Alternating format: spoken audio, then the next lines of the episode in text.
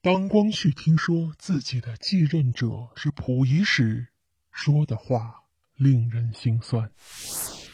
在清朝的末代时期，相信在很多的爱好历史的人们眼里，光绪皇帝啊，其实并不算是一个无能之人。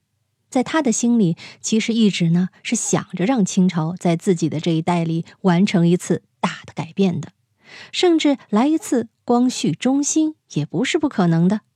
只是呢，虽说光绪的想法一直比较的不错，但当时的现实环境，光绪却是在很多的事情上都是有心而无力的这么一个情况。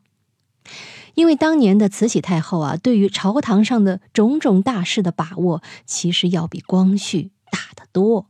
在这样的一个前提之下，光绪也只能非常的无奈了。自己啊，明明是皇上，却不能当皇上的家。哎，这对于光绪来说已经是够不幸的了。更加的不幸是，年纪轻轻的光绪怎么也没有想到，自己会在慈禧的前面去世，而且是一前一后。对于当年光绪的离世，就算是直到现在，很多的历史学家也认为慈禧的嫌疑是非常的大。如果没有他暗地里操作的话，光绪也许不会这么年轻就去世的。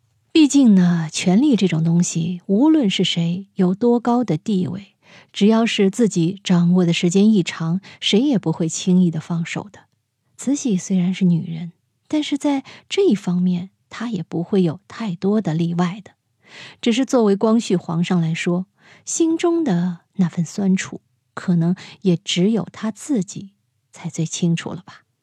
我们在这里呢，讲一个关于光绪生命最后时光的小故事吧。溥仪是大清的最后一个皇上了，据说他与光绪其实见过面，只是当时的光绪已经是有病在身了。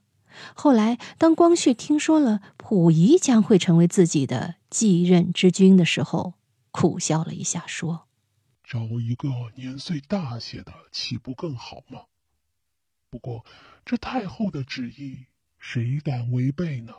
短短两句话，也道出了光绪心里无尽的苦楚和心酸，因为他自己知道，自己当年就是因为年幼，所以才会有了慈禧的。干涉的掌控，等到自己长大以后，就算是自己有心要改变一些局面，但是已经是太晚了。慈禧多年来已经形成了一手遮天的习惯，而现在慈禧又选择了溥仪做皇上，溥仪也只不过是一个小孩而已，又能懂什么事儿呢？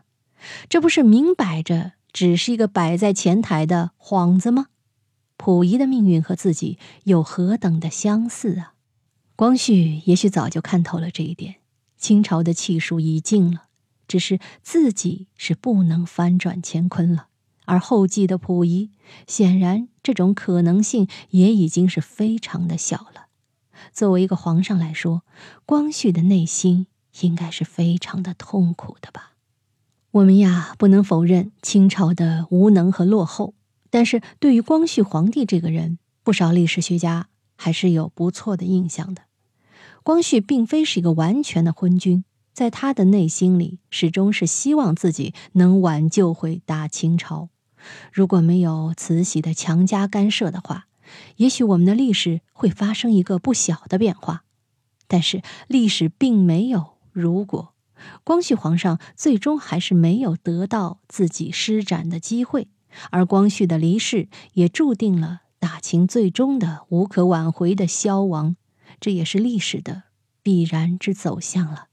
好，密室里的故事，探寻时光深处的传奇，下期咱继续揭秘。